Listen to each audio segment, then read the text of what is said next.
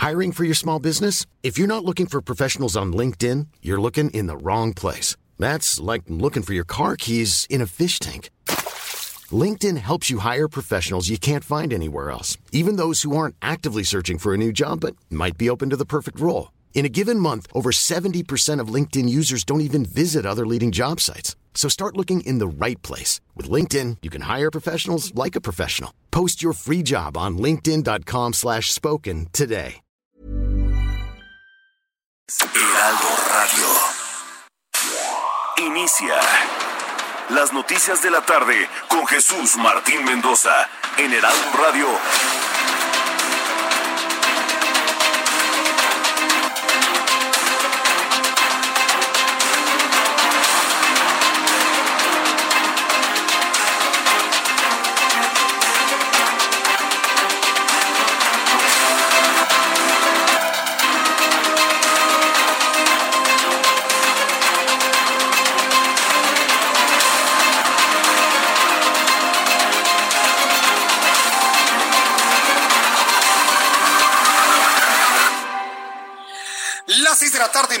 Hora del centro de la República Mexicana. Bienvenidos, muy buenas tardes. Iniciamos el Heraldo Radio con toda la información importante a esta hora de la tarde. Sea usted bienvenido para usted que me escucha en toda la República Mexicana a través de la enorme red de emisoras del Heraldo Radio en la República Mexicana. Súbale el volumen a su radio. Le tengo la información más importante hasta este momento.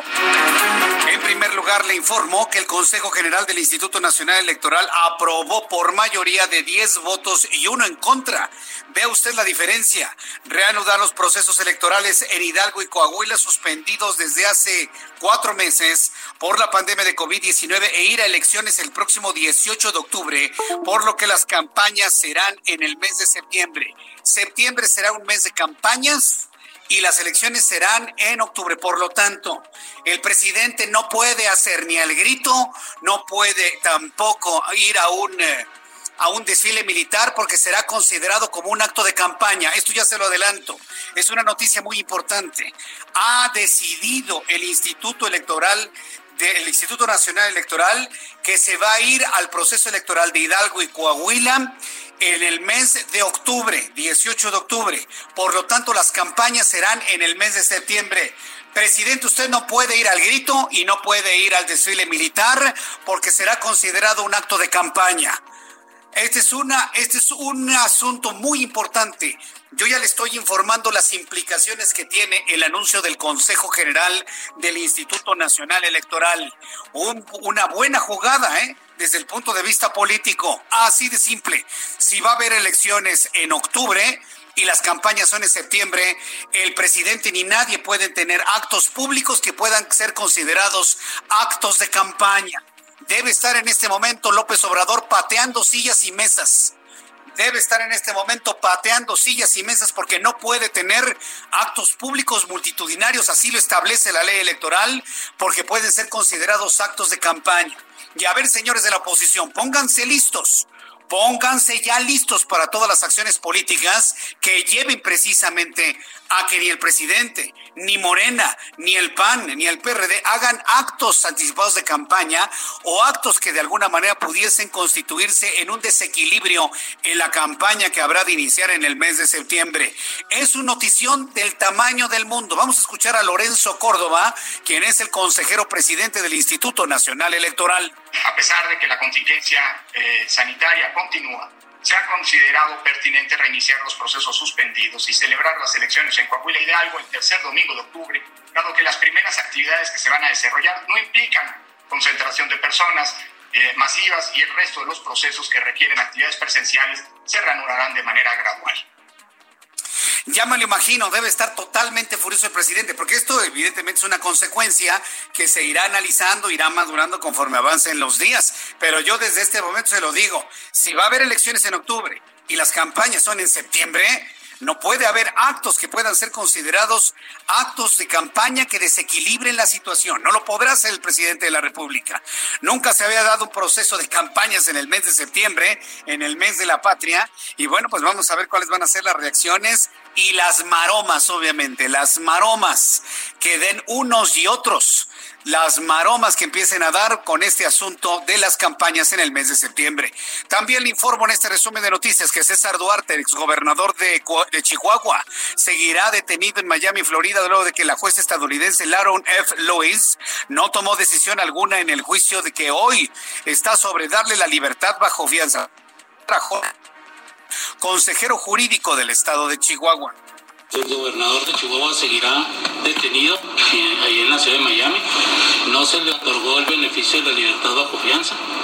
Se fijó una nueva fecha para preliminar, 31 de agosto del presente año, para que las partes presentaran argumentaciones y a partir de ahí se hará una calendarización de una audiencia de extradición inicial. Bien, pues esto es lo que explicó. Le tendré un audio mucho más claro de lo que explicó el consejero jurídico del estado de Chihuahua, Jorge Espinosa. También le informo que el gran jurado federal de los Estados Unidos que lleva el caso del exsecretario de Seguridad Pública, Genaro García Luna, amplió sus acusaciones contra el ex oficiales de alto rango de la Policía Mexicana. Se trata de Luis Cárdenas Palomino, ex titular de la Agencia Federal de Investigaciones, y Ramón Eduardo Pequeño García, ex jefe de la División de Inteligencia de la Policía Federal cada uno de ellos está acusado de tres cargos por conspiración para traficar con cocaína y cambio de sobornos multitudinarios o multimillonarios, quiero decir, por parte del narcotráfico. Le voy a tener detalles de estas acusaciones que ya obran en contra de estos dos muy conocidos y mediáticos hombres aquí en el Heraldo Radio. Le tendré los detalles. Iremos hasta el Senado de la República. Ya el Senado aprobó un dictamen de reforma que establece la prisión preventiva preventiva oficiosa para delitos como desaparición forzada, feminicidio, corrupción, robo de hidrocarburos avanzaron de manera importante en este tema ahí en el Senado de la República.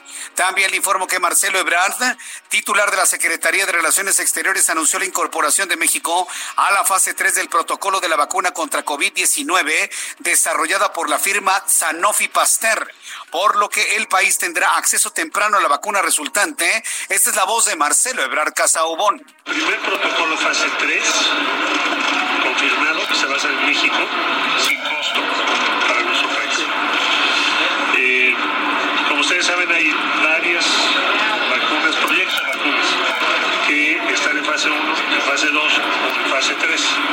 Esta sería la primera confirmación de, una, de un proyecto de vacuna en fase 3, son 35 mil voluntarios a nivel global, México se incluye.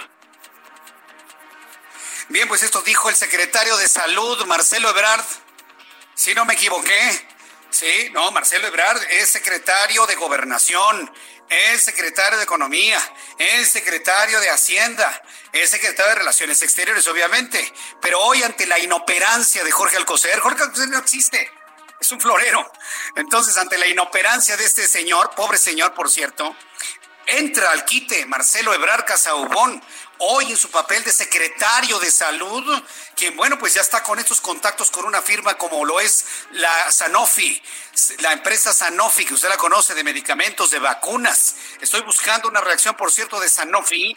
Usted sabe el contacto que tenemos con esta firma farmacéutica para conocer finalmente cómo van estos trabajos. Y hoy, Marcelo Ebrard, ahora con su con su vestimenta de secretario de Salud, ha anunciado ya la incorporación de México a la fase 3 en las pruebas de vacuna contra COVID-19 que desarrolla la firma Sanofi Pasteur. Le voy a tener todos los detalles de esto más adelante aquí en el Heraldo Radio. Y también le informé que por dos meses seguirá el home office con los trabajadores al servicio del Estado. El presidente de la República reconoció que las condiciones no son las adecuadas para regresar al trabajo, por lo que permanecerán trabajando en sus casas durante todo el mes de octubre. En el caso de los trabajadores al servicio del Estado, seguimos trabajando igual como lo hemos venido haciendo. Eh, hay áreas eh, donde tenemos que estar en el gobierno, todo lo que es atención a la gente, la seguridad pública, desde luego eh, el sector salud y la presidencia. Bien, pues esto fue lo que comentó el presidente de la República, pero por otro lado quiere su grito, quiere su desfile, quiere su baño de pueblo, quiere sentirse eh, personaje del libro de texto. Pues no, no va a ser posible. No va a ser posible, presidente. Porque no hay condiciones por el COVID, así nada más invita a una persona y porque tampoco es justo mandar a los elementos de las Fuerzas Armadas a que se contagien, nada más porque usted quiere sentirse comandante supremo. No pasa nada si este año no hay grito ni desfile. México no está para celebrar nada. Hay más de 45 mil mexicanos muertos. No sé si alguien le ha dicho, presidente. No sé si alguno de sus colaboradores más cercanos le ha informado que se han muerto más de 45 mil mexicanos por COVID-19. No hay nada que celebrar este año, presidente. Y además, Ahora ya con el proceso de campañas que se ha anunciado por la instancia electoral, pues dudo que usted pueda hacer un acto de campaña como un grito o asistir a un desfile, lo dudo mucho, ¿eh?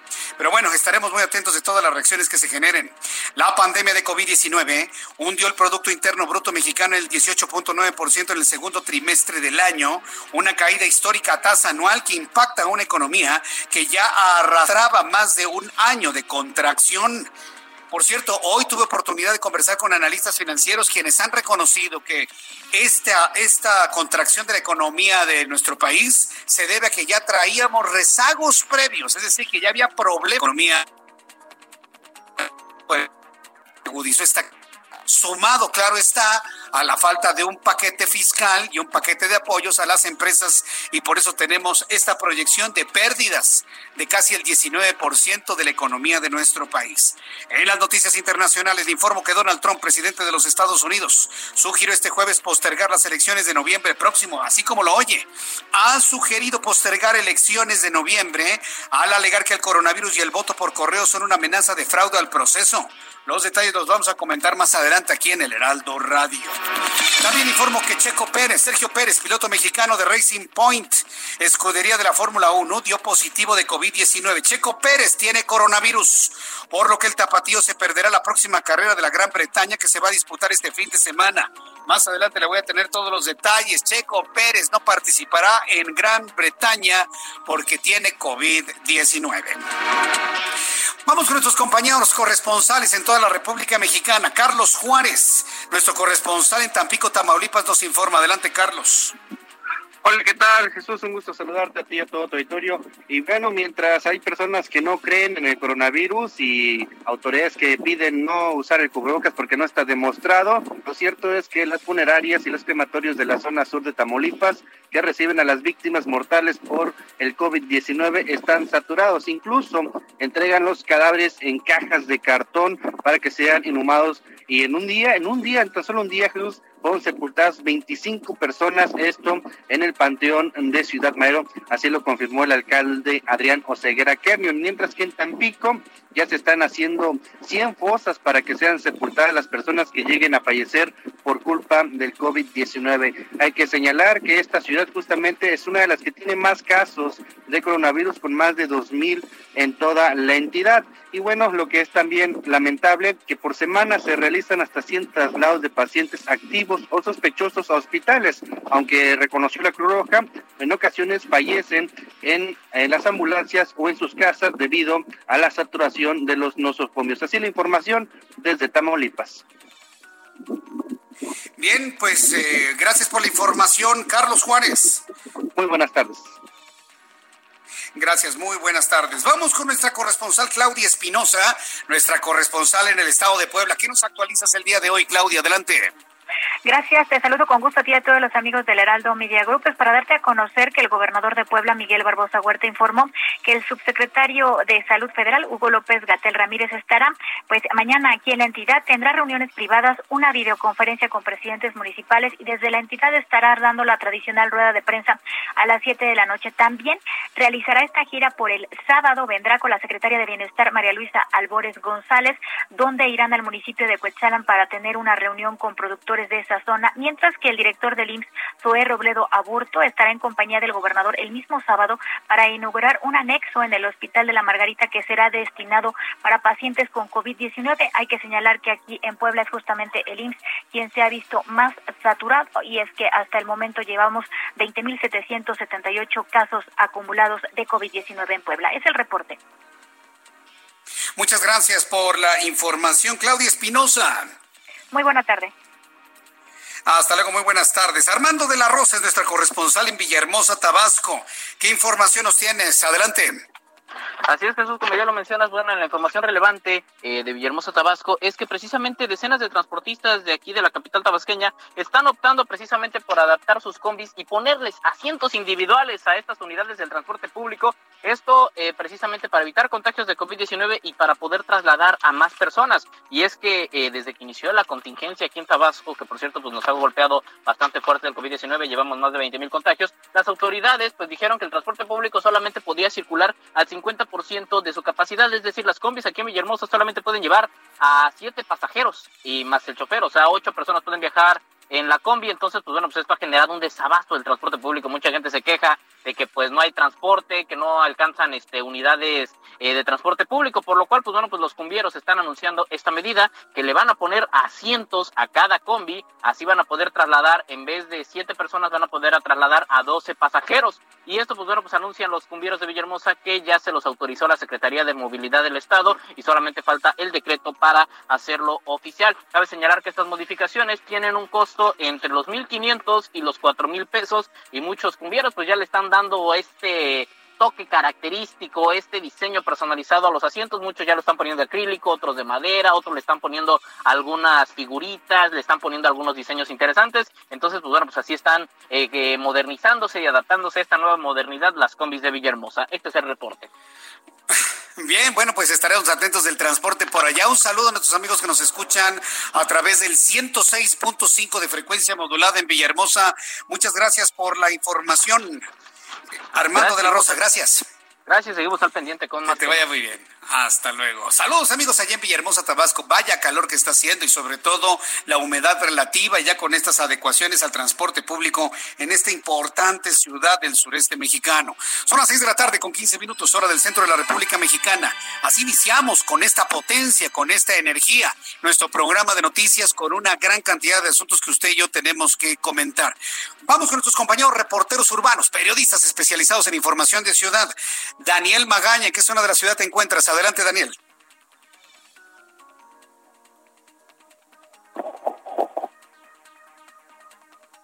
Israel, estás al aire. Un gusto saludarte esta tarde. Pues fíjate que se desarrolló un importante operativo, Jesús Martín, en la alcaldía Xochimilco. Es exactamente en la zona sur de la capital. Y es que este operativo es contra un grupo delictivo denominado Los Rodolfos, y es que los elementos de la Secretaría de Seguridad Ciudadana, apoyados por elementos de la Fiscalía, han detenido a nueve personas, han decomisado drogas y dinero y ya llevan a estos pues sujetos detenidos a bordo de patrullas con dirección hacia la Fiscalía de la Ciudad de México. Todavía en estos momentos, también en la zona de Tuyehualco, se está llevando a cabo este cateo. Hay sobrevuelo por parte de helicópteros del agrupamiento Cóndores de la Secretaría de Seguridad Ciudadana. Hasta este momento no se nos ha confirmado que haya personas lesionadas. Lo que sí es evidente es que continúan los cateos y el desarrollo de este operativo contra este grupo delictivo denominado Los Rodolfos que operan en la alcaldía Xochimilco, para ser precisos, en la zona de San Gregorio, Atlapulco y en la zona de Tuyehualco. Pues Jesús Martín, así el desarrollo en estos momentos, así en la zona de Xochimilco, en este operativo, donde hay nueve personas detenidas. Correcto, gracias por la información, Israel Lorenzana. Hasta luego. Hasta luego, que te vaya muy bien. Son las seis de la tarde con 17 minutos. Vamos a revisar lo que sucedía un día como hoy, 30 de julio, en México, el mundo y la historia. Abraham Arreola.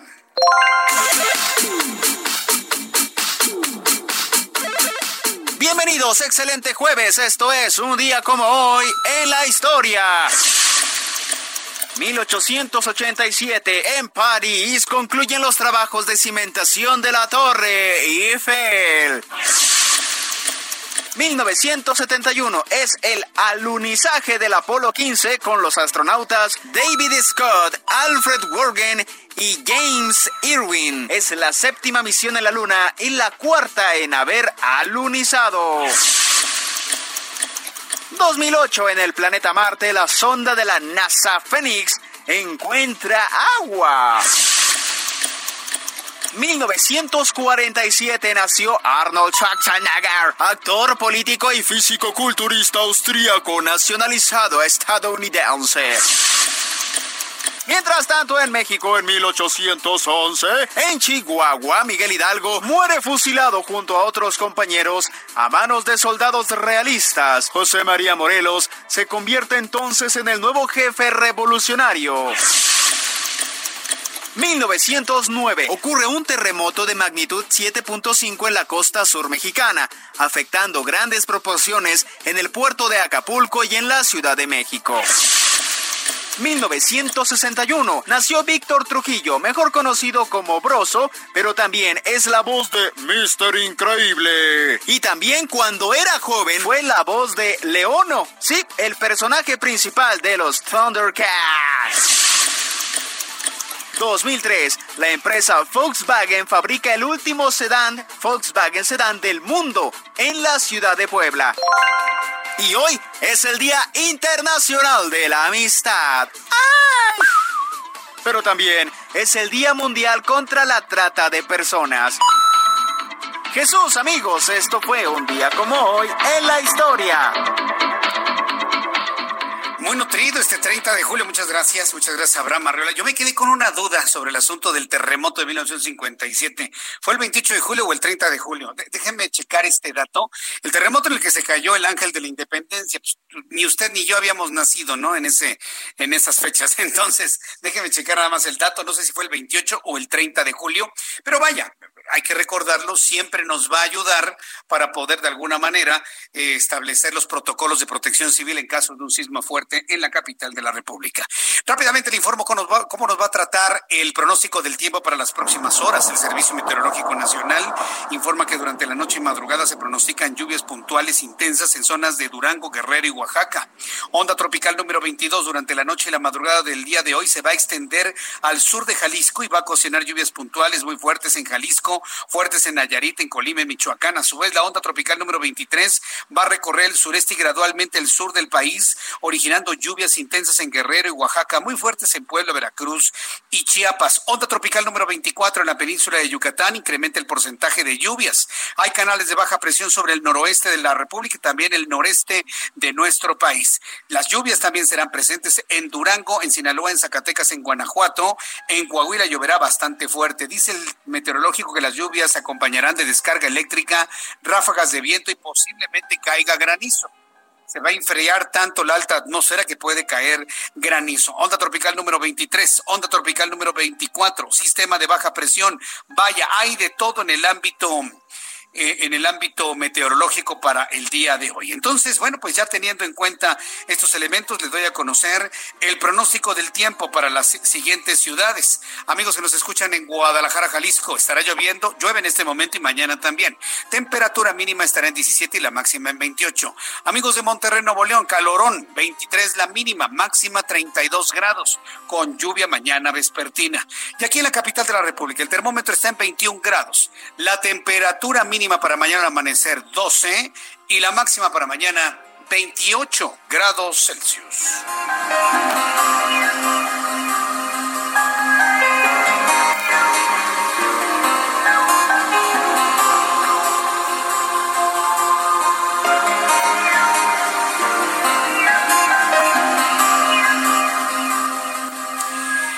Ya son las seis de la tarde con 22 minutos, las seis de la tarde con 22 horas del centro de la República Mexicana. Más adelante, más adelante le voy a le voy a platicar lo que sucedió, lo que ocurrió ayer en la tarde en la en la irrelevante en la innecesaria e irrelevante conferencia vespertina de López Gatel. Digo, sin embargo, eh, al señor López Gatel todavía le quedan buenos periodistas, como por ejemplo el caso de mi compañero y amigo Carlos Allende.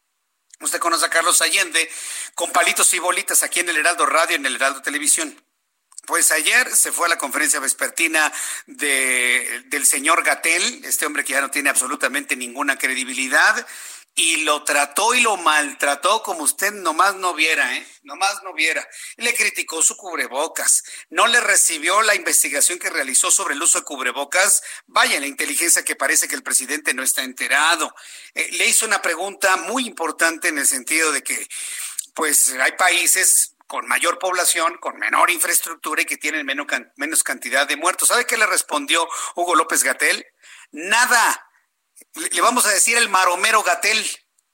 Maromero Gatel, maroma tras maroma, maroma tras maroma, y en el dato la maroma, y en los muertos la maroma, y en el contagio la maroma, y que si el presidente tiene que usar cubrebocas, la maroma. Ayer Carlos Allende le hace una pregunta puntual, periodísticamente inteligente, y le da una maroma y se pone a decir, ay, sería bueno que viera mis conferencias de prensa. No, para ver eh, verdades a medias y mentiras completas, mejor no vemos nada, mejor vamos a los datos de la Universidad John Hopkins. Hugo López Gatel, ha perdido usted ya todo tipo de credibilidad.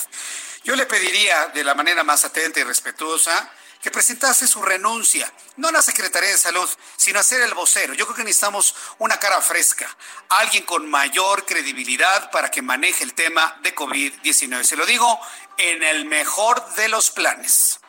Voy a ir a los anuncios, al ratito le platico lo que le hizo a Carlos Allende. Voy a los mensajes y regreso enseguida, Lera. Escuchas a Jesús Martín Mendoza con las noticias de la tarde por Heraldo Radio, una estación de Heraldo Media Group. Heraldo Radio. Escucha las noticias de la tarde con Jesús Martín Mendoza. Regresamos.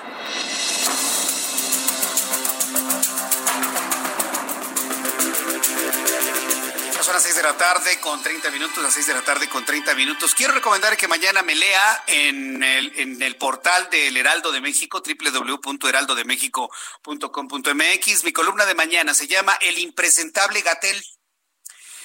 Eh, en mi columna de mañana, el impresentable Gatel, le, le, tengo una crónica de todo lo ocurrido en la conferencia de prensa y bueno, pues algunas de las cosas que hemos visto en este vocero sobre COVID-19. Entonces yo le invito a que me lea mañana, se lo voy a compartir en mi cuenta de Twitter, arroba Jesús Martín MX. Todavía no sé si va a salir publicada en la edición impresa, pero en la web, ahí donde todos leemos ahorita las columnas, ahí va a estar. Yo mañana se la comparto en mi, en mi cuenta de Twitter y la platicamos y la comentamos y, y lo que usted esté de acuerdo me lo dice, lo que no esté de acuerdo me lo dice. Y mañana le tengo toda la crónica y todo lo que le hizo a mi compañero Carlos Allende, hombre. No, hombre, es, un chavo que se prepara muy bien, la verdad. Mañana que lo tengamos en viernes, en palitos y bolitas, le voy a decir que nos platique un poquito de lo que ocurrió, ¿no? Me dice, me dice Rosalinda López López Gatel no podrá descansar ni dormir por mucho tiempo por todos los muertos inocentes que perdieron la vida por su irresponsabilidad por la irresponsabilidad de los malos mensajes, ¿no? Y e insiste en que no cualquier cubrebocas, y le criticó el cubrebocas a Carlos Allende ayer, que era para nivel quirúrgico. A ver, a ver, López Gatel, hay personas que se ponen un suéter en la cara, y aún así con el suéter en la cara pueden evitar que les llegue el virus y lo disminuyen en un porcentaje importante. Entonces no me venga con esas cosas. López Gatel tiene una responsabilidad enorme al decir que no es necesario cubrebocas. Mucha gente le ha hecho caso que también la gente es irresponsable, también el pueblo es irresponsable, pero le han hecho caso a lo que dicen ellos y se han contagiado y algunos han muerto. ¿Pueden dormir así? Yo creo que sí duermen. Pues el otro día lo vimos muy sonriente ahí con el presidente. Ya nada más faltaba que le hiciera con su manita en el cachete. Muy bien hecho, muy bien. Y ahí todo contentito ya no es un interlocutor válido. Yo creo que ya hablando ya muy en serio, más, más allá de criticarlo, yo creo que ya, ya con toda seriedad, podemos decir que se ha desgastado, se ha terminado el, tiempo vigente de López Gatel, tiene que dejar el cargo a otro vocero, yo sugiero que sea José Luis Salomía o el que quieran. Pero si en materia de COVID-19 se busca una mayor credibilidad hacia la sociedad, se necesita cambiar el vocero. El vocero es importante que sea cambiado en este momento, o mañana, o pasado mañana, antes de que cause más desastres. Vamos con nuestra compañera Diana Martínez, nuestra reportera del Heraldo Media Group. La presidencia de la República ha impugnado la política o el freno a la política de Nale. ¿De qué se trata esto, Diana Martínez? Adelante, coméntanos, por favor. Jesús Martín, buenas tardes. Pues sí, el Ejecutivo Federal impugnó ante la Suprema Corte de Justicia de la Nación este freno que puso un ministro a la política de confiabilidad, seguridad, continuidad y calidad en el sistema eléctrico nacional de la secretaria de Energía, Rocío Nale. Presidencia de la República presentó eh, recursos de reclamación para revertir la suspensión otorgada por el ministro Luis María Aguilar, que congeló la política energética. Los recursos ya fueron admitidos por el máximo tribunal del país, pero el freno eh, permanecerá vigente hasta su resolución. Eh, recordarás que el pasado 22 de junio la Comisión Federal de Competencia Económica informó que impugnó el acuerdo que impide la entrada de energías renovables al país bajo el argumento de que vulnera los fundamentales de competencia eh, ordenados en la Constitución. Eh, en julio, Aguilar admitió a trámite esa controversia constitucional y la del Estado de Tamaulipas y concedió las suspensiones contra el acuerdo de Nale. Para revertir esa decisión, pues el Ejecutivo Federal argumentó que ni la COFESE ni Tamaulipas sufrieron afectaciones eh, con la publicación de este acuerdo, Jesús Martín. Bien, entonces, eh, pero la suspensión a esa política de la señora Nale seguirá vigente, es decir, se mantiene completamente suspendida esa política que promueve el uso de energías fósiles y suspende las energías renovables, ¿no? Así es, está congelada esa, esa política energética eh, hasta que se resuelvan los recursos de reclamación y también eh, eh, es importante señalar que en paralelo se deben resolver las controversias constitucionales en el Pleno. Entonces son, son dos procesos en paralelo. Dos procesos en paralelo, correcto. Bueno, pues estamos al pendiente entonces, Diana Martínez, de sobre todo de las reacciones que surjan a esto. Muchas gracias por la información. Buena tarde. Hasta luego, buenas tardes. Pues ahí tiene, ¿no? La, presente administración defendiendo eh, una política energética propia de la década de los setentas, propia de la década de los 60, 70, cuando lo único que se visualizaba era petróleo. Y es que López Obrador no ve que el mundo ha cambiado, ya no dependemos tanto del petróleo, ni la economía debería de depender tanto del petróleo alguien que le diga al presidente que ya hay autos que son eléctricos y mucho más eficientes que los de gasolina. ¿Ha visto los nuevos Tesla? No, no son una maravilla. Fíjese que China, por cierto, ahora que andan diciendo que quieren relaciones comerciales con China, ah, bueno, pues tráiganse los autos, los autos eléctricos chinos.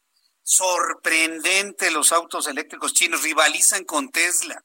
Le prometen una autonomía de hasta 400 kilómetros carga. ¿Qué significa eso? Que usted puede llegar perfectamente bien con una sola carga de la Ciudad de México a Acapulco. Y si usted sabe manejar y sabe administrar las, eh, las pendientes, sobre todo las pendientes hacia abajo, las pendientes de bajada, pues puede ir recargando la batería y puede llegar con un 30-40% a su destino. No, no, una maravilla.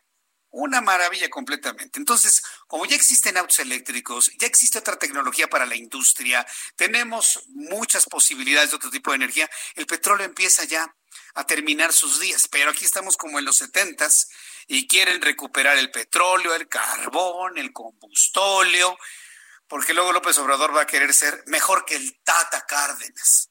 Ay, el hijo del Tata Cárdenas. No, pues sí.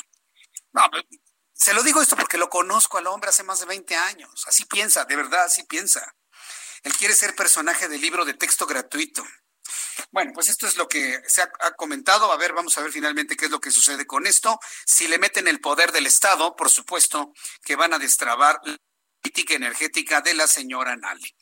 Vamos a un asunto que me parece que es central de las noticias más importantes del día de hoy. El Instituto Nacional Electoral Súbale el volumen a su radio y súbale el volumen a su dispositivo. Escuche esta noticia. El Instituto Nacional Electoral aprobó que las elecciones de Hidalgo y Coahuila se realicen el 18 de octubre próximo.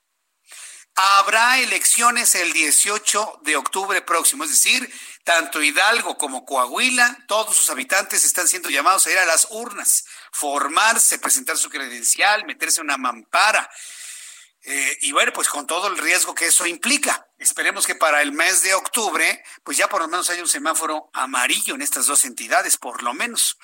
El Consejo de Salubridad eh, sobre, eh, también autorizó esto. aunque estarán atentos a los planteamientos de las autoridades de salud, entre ellas el Consejo de Salubridad General sobre el desarrollo de la pandemia de COVID-19. Antes de la pandemia, la fecha para ambos procesos electorales era el 7 de julio, es decir, ya debe haber sido, pero pues no hubo tal. Pero debido a la emergencia sanitaria, los procesos fueron suspendidos en abril de manera temporal. En Hidalgo se van a renovar 64 presidencias municipales, mientras que en Coahuila se elige al nuevo Congreso local. Lorenzo Córdoba, consejero presidente del Instituto Nacional Electoral, destacó que este organismo no es un ente auto, autocrático y acatará lo que decidan las autoridades sanitarias. Si éstas determinan el confinamiento total, el instituto lo asumirá, puntualizó en sesión del Consejo. La primera a la que acuden los cuatro nuevos consejeros, en donde se guardó un minuto de silencio por la pérdida de vidas humanas registradas por el coronavirus en el país. Esto fue lo que dijo Lorenzo Córdoba. A pesar de que la contingencia eh, sanitaria continúa, se ha considerado pertinente reiniciar los procesos suspendidos y celebrar las elecciones en Coahuila Hidalgo el tercer domingo de octubre, dado que las primeras actividades que se van a desarrollar no implican concentración de personas eh, masivas y el resto de los procesos que requieren actividades presenciales se reanudarán de manera gradual. Bueno, pues eso sí, tomando en cuenta, tomando en cuenta, lo ha dicho el propio Lorenzo Córdoba, que acatará las resoluciones del Consejo General de Salubridad. Si no hay condiciones para el proceso electoral, simple y sencillamente no se va a realizar. Pero ahí le va el punto que políticamente me parece central e importante. Si el proceso electoral es el 18 de octubre, lo ha dicho Lorenzo Córdoba, en las campañas electorales en Hidalgo y en Coahuila tendrán que ser en septiembre en septiembre. Si tiene que ser en septiembre, por ley electoral no puede haber actos públicos, actos, multitudinarios que puedan ser considerados actos de, actos de campaña que desequilibren las condiciones de los candidatos. Entonces, yo le quiero decir a la oposición, pónganse abusados con esta posibilidad. Véanlo, porque si no lo hacen, si no ven ustedes las posibilidades de que el presidente no exponga a la gente a contagiarse de COVID-19 la noche del 15 y no exponga a las Fuerzas Armadas a contagiarse de COVID-19 el día 16, entonces ya va a ser culpa de la oposición que no puede hacer absolutamente nada por detener este tipo de cosas, aun cuando están presentadas en charola. ¿eh? Yo sí se los tengo que decir, señores porque igual nos han provocado dolores de estómago el movimiento de regeneración nacional, como la inacción y la falta de coordinación y la falta de unidad de la oposición en México. También va para ustedes, señores. Está en charola de plata para impedir legalmente un despropósito en el cual mucha gente puede contagiarse. Si no hace nada, va a ser culpa de ustedes, ¿eh? porque tienen los elementos, se generan los elementos para poderlo hacer y si no lo hacen, que la nación se los demande. ¿eh? El exgobernador de Chihuahua, César Duarte, seguirá en prisión en Miami luego de que la jueza Lauren Lewis, a cargo del juicio de extradición, no tomará decisión respecto a la petición de libertad bajo fianza. La defensa tiene hasta el próximo martes para entregar las traducciones de unos documentos citados en la audiencia de hoy para que los magistrados estadounidenses tomen una determinación. Esto es lo que se, se, informó el día de hoy sobre la situación del señor Duarte. La Fiscalía en Miami aseguró que no existen circunstancias especiales para otorgar la libertad bajo fianza a Duarte, ya que se considera que existe peligro de fuga y también riesgo para la comunidad. Esto fue lo que explicó Jorge Espinosa Valdés, consejero jurídico de Chihuahua. El gobernador de Chihuahua seguirá detenido ahí en la ciudad de Miami. No se le otorgó el beneficio de la libertad bajo fianza. Se fijó una nueva fecha para preliminar, 31 de agosto del presente año, para que las partes presentaran argumentaciones y a partir de ahí se hará una calendarización de una audiencia de extradición inicial seguirá detenido. Ese es el, resultado de la audiencia del día de hoy. Se escucharon todos los argumentos de las partes, pero se determinó que debería continuar ahí hasta en tanto eh, se aclarara algún tipo de argumentación que presentaron tanto la defensa como el fiscal. Bueno, pues esto fue lo que comentó el, eh, el responsable consejero jurídico de Chihuahua, Jorge Espinosa. Esto es lo que, lo que comentó. La defensa del exgobernador de Chihuahua, César Duarte, acusado de desvío de dinero delitos electorales, y quien además ha solicitado en extradición, señaló al juez que su defendido es víctima de una persecución política de su sucesor en el cargo, el actual gobernador Javier Corral Jurado. Este jueves, los abogados de Duarte solicitaron en una audiencia en Miami la libertad bajo fianza de su cliente. Señalaron que Duarte corre peligro si es enviado a su país. Sus abogados Juan Murillo, Armando Armando Rosquete Bell y Henry Philip Bell alegan que en el documento entregado a la jueza que Duarte no representa riesgo de fuga ni es un peligro para la comunidad. Pues claro, ¿qué pueden decir, no? ¿Qué pueden decir? Son las seis de la tarde con 42 minutos hora del centro de la República Mexicana. Llueve con fuerza ya en el sur de la Ciudad de México. Llueve en este momento de manera copiosa en el sur de la Ciudad de México. Estamos en la temporada de lluvias. No hay duda de ello. Entonces, eh, lo único que le digo es que esté usted muy pendiente de problemas de inundaciones en las calles donde usted vive, porque eso podría eso podría generar inundaciones, problemas con protección civil. Si usted está detectando algo de eso, por favor llame al 911 pero sí pedirle a los vecinos de toda la Ciudad de México, del Estado de México y de cualquier parte del país, no dejen su basura en la calle, por favor. No dejen su basura en la calle, por favor.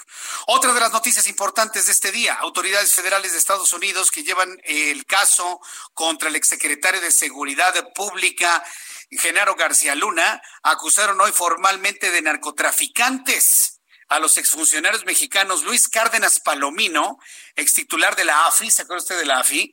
Bueno, pues ya las, las culpas de Genaro García Luna han alcanzado a Luis Cárdenas Palomino quien fue el titular de la AFI, y Ramón Eduardo Pequeño García, ex jefe de la División de Inteligencia de la Policía Federal.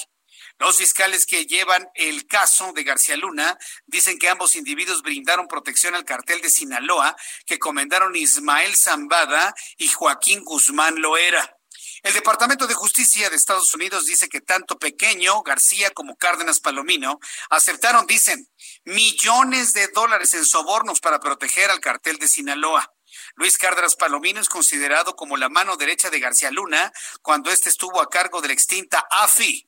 Cárdenas Palomino fue jefe de la División de Seguridad Regional y se le identifica como uno de los responsables de armar el montaje en el caso de Florence Cassés Israel Vallarta. Cárdenas fue de los señalados en la declaración de la Barbie junto con García Luna, pero no ha sido procesado. En este caso, Ramón Eduardo Pequeño García, el otro personaje señalado hoy por las autoridades federales de Estados Unidos, fue titular de la División Antidrogas en el periodo de García Luna. En ese cargo estaba al mando del monitoreo de las cámaras de seguridad de los centros penitenciarios de máxima seguridad a Plataforma México cuando Joaquín Guzmán Loera se fugó del penal del Altiplano ubicado en Almoloya de Juárez en el Estado de México. Es decir, se está saliendo más más, más nombres. A mí me llama la atención quien estaba al frente del Departamento de Inteligencia de la Policía Federal. Yo en lo personal conocí grandes acciones de inteligencia general de la Policía Federal, un área que hoy está desaparecida en la Guardia Nacional. O la Guardia Nacional no tiene absolutamente no tiene absolutamente ningún área de inteligencia en materia de investigación. Pero bueno, estaremos muy atentos de cómo va esta investigación. Los peces gordos que quiere cazar el presidente con objetivo de justicia, no, hombre. De regresar al pueblo lo robado, para nada. Necesita el nombres, culpas, señalamientos para su proceso electoral del 21 y para su proceso electoral del 24. Que quede claro eso, ¿eh? Ese es el objetivo. No hay otro más, más que ese. El secretario de Relaciones Exteriores, Marcelo Ebrard, ahí ya le va esta noticia que a mí me parece muy, muy importante y envío un caluroso saludo a nuestros amigos de la firma Sanofi.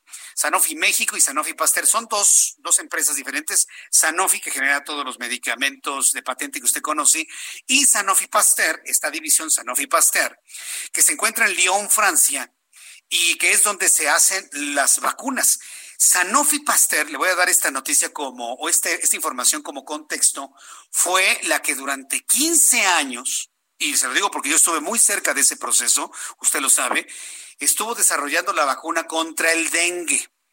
Todas las experimentaciones, la fase 1, la fase 2, la fase 3, el protocolo con seres humanos, se realizó en México, de manera concreta en el estado de Guerrero y en el estado de Morelos en donde se encuentran las cepas de mosquito Aedes aegypti que transmite el virus que, que, provoca el dengue simple y el dengue hemorrágico después de 15 años, fíjese, 15 años de trabajo, ensayo, error, de, ir corrigiendo uno de, de los serotipos del, eh, del, virus y demás, se logró tener ya una vacuna completamente confiable contra el dengue y la hizo Sanofi Pasteur. Bueno, Sanofi Pasteur está trabajando en una vacuna contra el coronavirus, pero evidentemente no tenemos 15 años de tiempo para desarrollarla, como sucedió con el asunto del dengue. Se, debe tener cuanto antes, si es antes de que termine este año, sería muy adecuado. Por lo pronto, hoy, Marcelo Ebrard Casaubon, secretario de Relaciones Exteriores, informó que la compañía Sanofi Pasteur anunció la incorporación de México a la fase 3 del protocolo para la vacuna contra COVID-19 que están desarrollando. A través de su cuenta de Twitter, el canciller anunció que se harán pruebas en nuestro país para tener un acceso temprano a la vacuna resultante. Fase 3. Y lo ha operado, lo ha llevado el secretario de Relaciones Exteriores, Diagonal Salud, Marcelo Ebrard. Así le podemos decir, ¿no? Secretario de Relaciones Exteriores, Diagonal Hacienda. diagonal economía, diagonal vicepresidente, diagonal gobernación. Si no fuera por Marcelo Ebrard, de verdad yo no sé, yo no sé qué sería de este país. ¿A qué vamos, este Orlando, me dices? Vamos precisamente con nuestro compañero Paris Salazar, reportero del Heraldo Media Group, quien nos tiene más detalles precisamente de este anuncio que hizo hoy el secretario de Relaciones Exteriores, Marcelo Ebrard. Adelante, Paris. Buenas tardes, Jesús Martín, amigas, amigos del Heraldo de México. Así es, y es que el secretario de Relaciones Exteriores, Marcelo Ebrard, anunció que México se incorpora al primer protocolo de fase 3 para la vacuna contra el coronavirus, el COVID-19, por lo que se tendrá un acceso oportuno al antídoto. En la presentación de los resultados de la Fundación Mexicana para la Salud, dijo que esto se logró gracias al apoyo de Sanofi Pasteur y del gobierno de Francia. Recordó que Sanofi ha trabajado mucho con México, que Sanofi fue decisivo en el en 2009 respecto a la vacuna de la influenza y ahora lo hará contra el coronavirus. Con la incorporación a la fase 3, esta prueba de fase 3, México tendrá acceso de primera mano a la información del protocolo, conocer los avances y conocer también eh, todos los procesos, la posibilidad de tener la información respecto a la vacuna y cómo se avanza en ella. También México tendrá acceso a esta vacuna cuando ya esté terminada. Marcelo Ebrard afirmó que la incorporación es sin ningún costo para México y que permitirá a México eh, tener acceso a esta vacuna. Así que México va a participar en un estudio global en el que se va a incorporar a 35 mil voluntarios mayores de 18 años a los que se les aplicará esta vacuna y será a finales de este año cuando se realice esta fase 3 para demostrar que la vacuna no solamente sea segura, que sea capaz de producir grandes cantidades de anticuerpos y también la capacidad para prevenir la aparición de la enfermedad. Y bueno, esta vacuna que antes, como bien decías, tardaban de 10 a 15 años en desarrollarse, ahora podría, podría desarrollarse en un año, desde la aparición del virus hasta la aplicación en humanos. Y bueno, también adelantó que México busca incorporarse a otros protocolos de fase 3 de la vacuna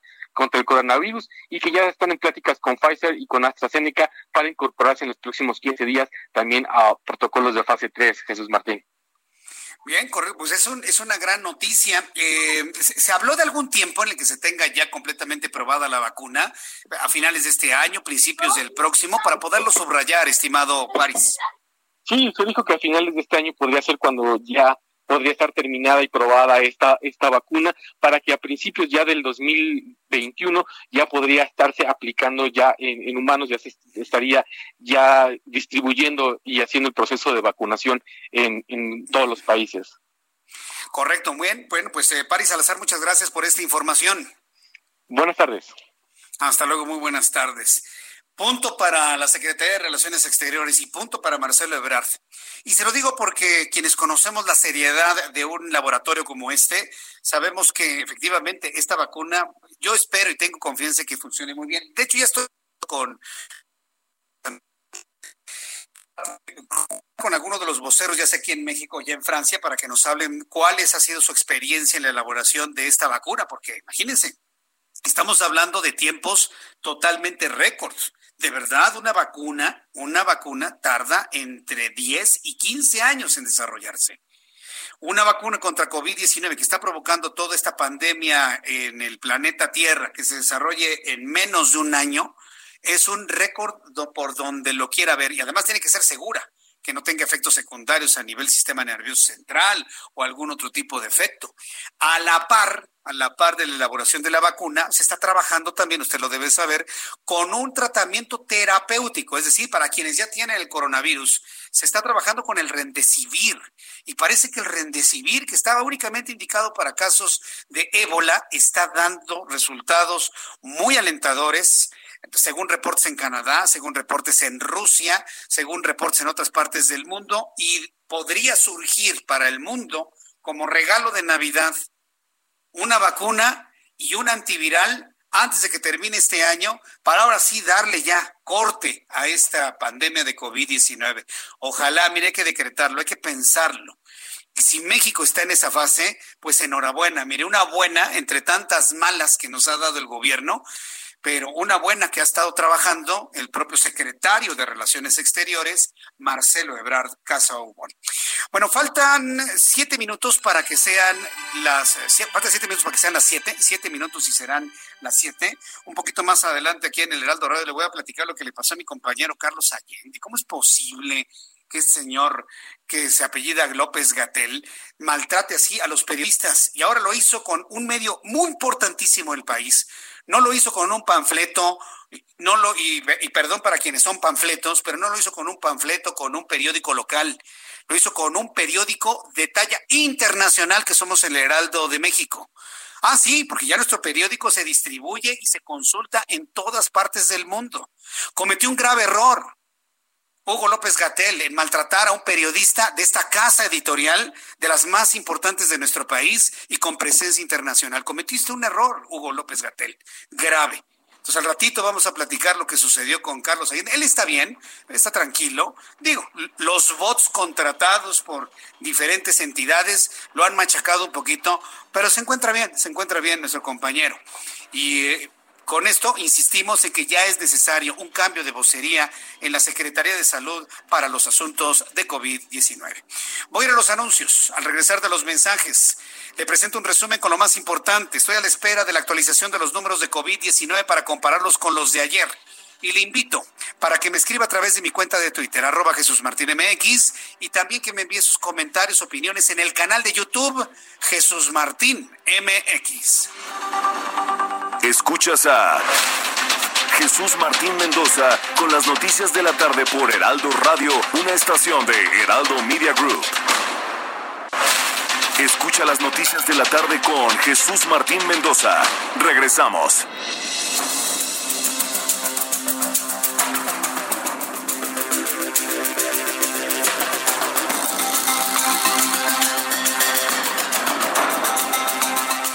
Las 7 en punto, las 19 horas en punto, tiempo del centro de México. Le presento un resumen con las noticias más importantes aquí en el Heraldo Radio. Le saluda Jesús Martín Mendoza. En este resumen de noticias le informo que luego de las protestas violentas por parte de agricultores de Chihuahua, inconformes con el Tratado Internacional de Aguas de Milo, el gobernador del estado Javier Corral dijo en un video en sus redes sociales que la falta de gobernanza en la cuenca, el pésimo manejo de las presas y la corrupción endémica en Conagua han impedido solucionar este conflicto. También reconoció que el conflicto participan y se aprovechan quienes hacen uso irregular del agua en una especie de aguachicoleo huachicoleo pero de agua, mediante el tendido de redes que arriban superficies no autorizadas ni concesionadas con el consentimiento de la Conagua durísimo golpe que le da el gobernador de Chihuahua con agua, quien lo acusó de estar metido en un mar de corrupción. Por segunda ocasión, el Congreso de Baja California rechazó aprobar el matrimonio igualitario. El, el matrimonio entre, entre homosexuales, entre dos hombres y entre dos mujeres.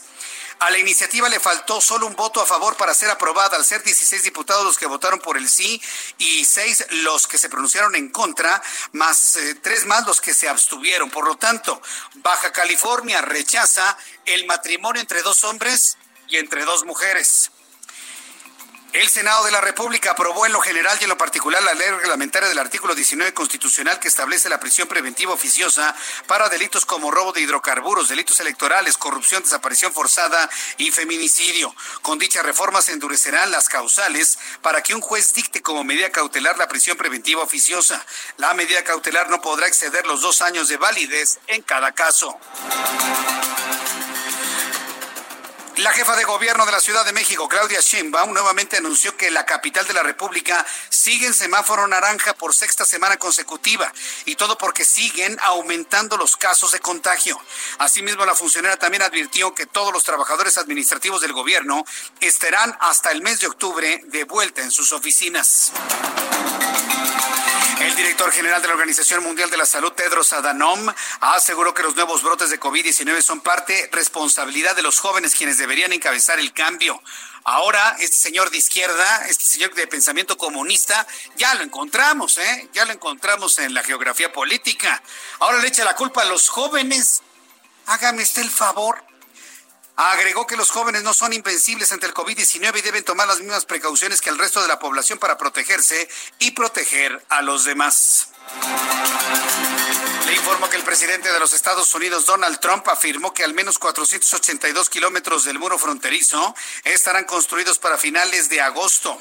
En un mensaje escrito por redes sociales, Trump aseguró que a medida que el muro sube, los ilegales caen. Escribió que ahora tenemos 411 kilómetros de nuevo muro y estamos en camino de completar 482 kilómetros para finales del mes de agosto.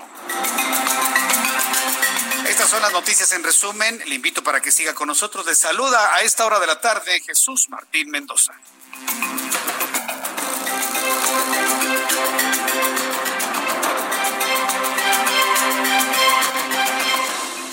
Son las siete con tres, las 19 horas con tres minutos, hora del centro de la República Mexicana. Qué gusto me da saludar a todos nuestros amigos que se unen en nuestra plataforma de comunicación y de conversación en este chat, en nuestro canal Jesús Martín MX.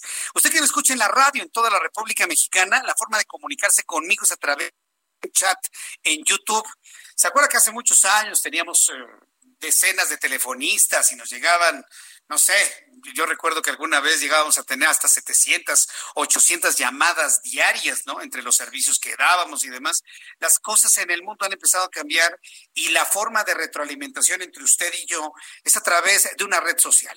YouTube ha sido muy eficiente a través de esta plataforma de transmisión de video y en este video con un chat en vivo yo le estoy contestando, usted me escribe, yo le contesto, usted me critica, yo le contesto, eh, eh, el que se porta mal con todos nuestros amigos del público, bueno, pues lo, lo cerramos por un momento, en fin, es un una plataforma muy ágil de comunicación y retroalimentación que tenemos en este momento funcionando.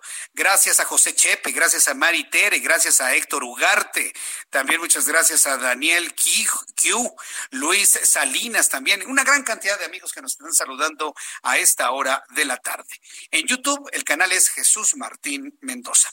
Israel Lorenzana, ¿en dónde te ubicas? Adelante, estimado Israel. Jesús Martín, muchas pues esta vez estamos ubicados en estos momentos a través de la calzada general Ignacio Zaragoza, desde Boulevard Puerto Aéreo y con dirección hacia la zona del Cerro del Peñón, la circulación ya con asentamientos en carriles centrales y también en laterales. Esto por las maniobras de ascenso y descenso por parte del transporte público. No hay que abandonar esta arteria, ya que llegando hacia la zona del Puente de la Concordia, la circulación mejora para nuestros amigos que van con dirección hacia Santa Marta y los que retoman su marcha con dirección hacia Ermita. El sentido opuesto, la circulación favorable, algunos asentamientos en las diferentes estaciones del metro, pero nada para abandonar esta importante arteria si su destino es la zona del circuito interior. Jesús Martín, información que te tengo. Muchas gracias por la información, Israel. Hasta luego. Hasta luego, que te vaya muy bien. Saludo a José Arturo García con más información de la vialidad. Adelante, José Arturo, ¿qué has encontrado? Gracias, Jesús Martín. Muy buenas tardes, amigos de la audiencia. En este momento pueden ubicar la motocicleta de Alto Radio, precisamente en la iglesia de Colón, sobre el Paseo de la Reforma, donde está encharcado, completamente anegado el Paseo de la Reforma en ambas direcciones, en el tramo comprendido de la zona del eje 2 norte, donde también hay obras en el bloque de carriles laterales, y esto también hacia la zona de Florencia, la zona de Niza y para continuar directamente hacia la zona del circuito interior. Tómelo muy en consideración. Se reduce la velocidad de forma importante en todo ese trayecto, por lo cual le pido mucha precaución al conducir para evitar un accidente mayor. En ese momento estamos viendo ya alguna cuadrilla de trabajadores que están tratando de pues hacer los trabajos correspondientes para ayudar a que esta situación se vaya erradicando poco a poco y conforme pasan los minutos. Reitero, mucha precaución al conducir sobre el paseo de la reforma. Sigue la lluvia generalizada en gran parte de la Ciudad de México, así que estaremos muy al tanto de la situación. Regresamos contigo al estudio. Muy buena tarde. Muchas gracias, José Arturo García. Fuerte abrazo. Igualmente, hasta luego. Hasta luego, que te vaya muy bien. Hombres especializados en información de ciudad, quienes le están informando por dónde ir y por dónde no. Bueno, son las siete con seis, las siete con seis horas del centro de la República Mexicana. Continuamos con la información aquí en el Heraldo Radio. Vamos con nuestra con Leticia Ríos desde el Estado de México. Repunta la hospitalización de pacientes con coronavirus en el Valle de Toluca. Adelante, Leticia. Hola, ¿qué tal, Jesús Martín? Buenas tardes. Efectivamente, te comento que la reducción en el número de contagios, fallecimientos y hospitalización por COVID-19 mantendrán al Estado de México en semáforo naranja la próxima semana. Sin embargo, el alto número de pacientes hospitalizados en el Valle de Toluca mandan al semáforo rojo, aseguró el director de, del Centro Estatal de Vigilancia Epidemiológica y Control de Enfermedades, Víctor Manuel Torres Mesa. Hasta el momento se tiene una ocupación hospitalaria del 44% en todo el territorio mexiquense, pero en el Valle de Toluca es del 61% en promedio, precisó el funcionario de la Secretaría de Salud Estatal. Puntualizó que la cifra en los municipios del Valle de Toluca en cuanto a ocupación hospitalaria sube al 72% para pacientes no críticos y al 53% para los pacientes críticos. En una reunión con empresarios del sector restaurantero y hotelero, indicó que incluso se tienen hospitales que están llenos en el caso de camas sin ventilador, cercanos al 7% en el al 100% en el Valle de Toluca, donde la actividad sigue muy alta, por lo que se tendrán que seguir haciendo recomendaciones de prevención entre la población. Eh, destacó también que actualmente de las eh, 5.800 defunciones de mexiquenses por COVID-19 que han ocurrido en algún municipio del Edomex, el mayor número se concentran en el Valle de México con 4.206 fallecimientos. Es decir, eh, Jesús Martín, en el Valle de México se tiene una presencia fuerte de contagios por COVID-19 y también de fallecimientos. Sin embargo, en el Valle de Toluca en estas últimas semanas se ha incrementado significativamente la hospitalización de personas que están enfrentando este padecimiento. Bien, pues eh, Leticia Ríos, yo te agradezco esta información. Vamos a ver finalmente, a ver si no, hay alguna posibilidad de que se regrese al semáforo rojo allá, por lo menos en Toluca. ¿Qué se ha comentado sobre ello? Pues el funcionario eh, de la Secretaría de Salud únicamente comentó que estas cifras ya se mantendría o ya o ya se colocaría al Valle de Toluca en semáforo rojo. Sin embargo, pues no, eh, hasta ahorita las autoridades han determinado que todo el Estado de México se mantiene en semáforo naranja. Esperamos en los próximos días, esperemos saber qué eh, pues qué solución o, o qué decisión se toma al respecto. Correcto, gracias por la información, Leticia. Muchas gracias, Jesús Martín. Buenas tardes. hasta luego, que te vaya muy bien. Buenas tardes, Leticia Ríos, desde el Estado de México. Eh, estima la Universidad Job Hopkins 7.1 millones de casos de COVID-19 en México. Sí, lo escuchó usted bien. Sí.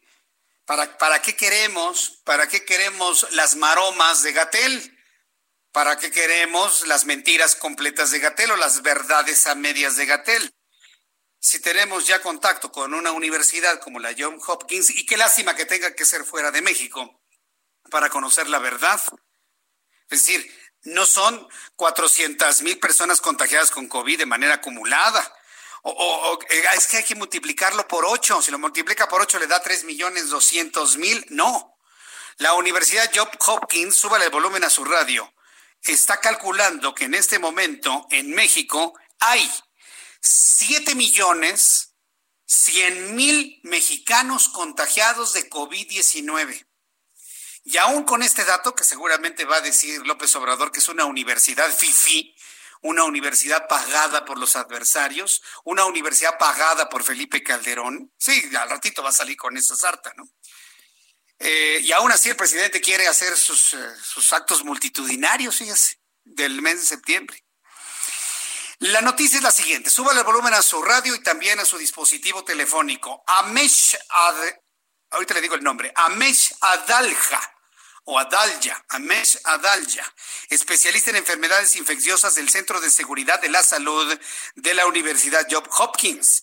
Estima que más allá de las cifras oficiales, México acumula alrededor de 7.1 millones de contagios de COVID-19.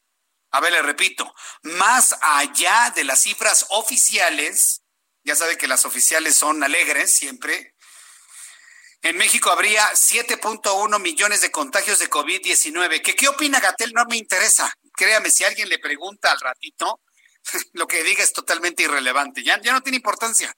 Ya no tiene la más mínima importancia. La Universidad Job Hopkins está entonces diciendo esto, mientras que los datos disponibles en México indican que una de cada nueve personas diagnosticadas con coronavirus muere, una proporción del 11%. Eh, El experto consideró que una tasa más realista con información mundial es del 0.6%. Con esta proporción en las cifras de mortalidad en el país, recuento real de casos puede ser más cercano a 7.1 millones, aseguró Aldalya. ¿Usted qué opina? ¿Usted cree que en México, con los 120 millones de mexicanos que somos, casi 130, eh, existen 7.1 millones de mexicanos contagiados de COVID? ¿Usted qué piensa? De COVID, ¿eh? No una combinación entre COVID e influenza. No, no, COVID. Aparte es influenza. Aparte es influenza, es otra cosa. ¿Usted qué cree? ¿Sí lo cree o no lo cree? Yo sí lo creo, ¿eh? Yo sí lo creo. Y le voy a decir por qué. Porque una investigación que realizó en su momento la Universidad Iberoamericana eh, también revelaba una cantidad similar de personas posiblemente contagiadas. Entonces, eh, la Universidad John Hopkins creo que tiene mucho más credibilidad que Hugo López Gatel, o alguien, alguien piensa lo contrario. Digo, alguien aquí de los que se encuentran en el chat pensaría lo contrario, que tal vez este, la Universidad John Hopkins es, es parte de la mafia del poder, a lo mejor, ¿no? En una de esas, o es neoliberal, ¿sí? O, está pagada, ¿no? Por Felipe Calderón o por los adversarios, o como dijo hoy López Obrador en la mañana, Dice que los periodistas le pagamos a Twitter y a Facebook para que repliquen todo lo, todas las críticas que les han caído en la mera cabeza a los dos, tanto a López Obrador como a López Gatel. Que le pagamos, haga usted favor, y que van a investigar de dónde viene el dinero con el cual le pagan a las redes sociales para replicar todo. Dos cosas que demuestra el presidente de este país con ese comentario de hoy en la matutina. Uno, que no sabe cómo funcionan las benditas redes sociales. No tiene ni idea de cómo funcionan las redes sociales. Y en segundo lugar, que les tiene completamente sin cuidado a Twitter, a Facebook, a Instagram, lo que quieran hacer. Lo que no va a estar, lo que no podemos permitir usted y yo en todo el país, lo que no podemos permitir es que le cierre la llave López Obrador a Twitter, a Facebook, a Instagram y que haga lo mismo que ha hecho Nicolás Maduro en Venezuela de limitar las redes sociales. Eso si lo hacen, es porque está establecido en la agenda del Foro de Sao Paulo. Entonces ellos están haciendo su trabajo, pero si lo hacen va a ser culpa de usted y mía, ¿eh? Por no impedirlo como sociedad. Entonces no permitamos que con estos comentarios del presidente de que no le gustó lo que se publicó en Twitter, que no le gustó lo que se publicó en Facebook, que no le gustó lo que se publicó en Instagram, sea un pretexto para limitar las redes sociales en México y con esto limitar la libertad de expresión. Una libertad de expresión que ha costado sangre, litros y litros de sangre y decenas, centenares de muertos defendiendo la libertad de expresión. No permitamos que sea vulnerada la libertad de expresión, nada más porque se enoja el señor del Palacio Nacional. Que aguante. Quería ser presidente, ahora que aguante. Y que se dedique a gobernar. Y que se dedique a trabajar y administrar y apoyar a las empresas y todo lo que tiene que hacer en este momento. Entonces sí es importante señalar esto en este momento. 7.1 millones de mexicanos posiblemente contagiados de COVID-19 según los cálculos que ha hecho la Universidad John Hopkins y en unos instantes te voy a tener los datos que COVID-19 de COVID-19 que da a conocer la propia universidad. Por cierto, ya nuestros amigos reporteros del Heraldo, del Heraldo Radio, y hablo del público en general, ya me están enviando las cifras que han podido ya obtener de esta plataforma completamente pública. Y es un asunto que yo verdaderamente agradezco muchísimo, esta participación, esta entrega, este gusto por colaborar, por participar, por aportar. Muchas gracias. Es, es el único programa de noticias que lo hace, ¿eh? En donde la gente también participa de una manera muy activa en las noticias de todos los días. En unos instantes leo la actualización de números. Ya que estamos hablando del personaje de Palacio Nacional, confirmó que los trabajadores al servicio del Estado van a regresar a las oficinas hasta el próximo 1 de octubre, por lo que durante agosto y septiembre permanecerán en labores vía remota. Asimismo, el titular del Ejecutivo Federal indicó que hay áreas donde las burócratas deben estar en atención a la gente, como lo es el sector salud y la presidencia de la República. Vamos a escuchar lo que dijo el presidente esta mañana sobre el regreso al trabajo de la burocracia. En el caso de los trabajadores al servicio del Estado, seguimos trabajando igual como lo hemos venido haciendo.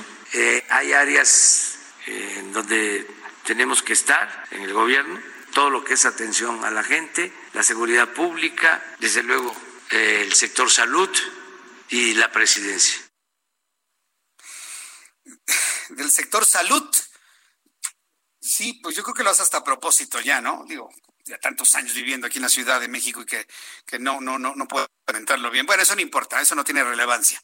Lo que tiene relevancia es finalmente el anuncio que está haciendo para regresar en octubre. Él mismo se contradice. ¿Ya se dio cuenta? No hay condiciones para regresar a trabajo antes, tiene que ser hasta octubre. Entonces, ¿por qué la necesidad de hacer un grito de independencia y un desfile en septiembre? No se entiende, ¿no?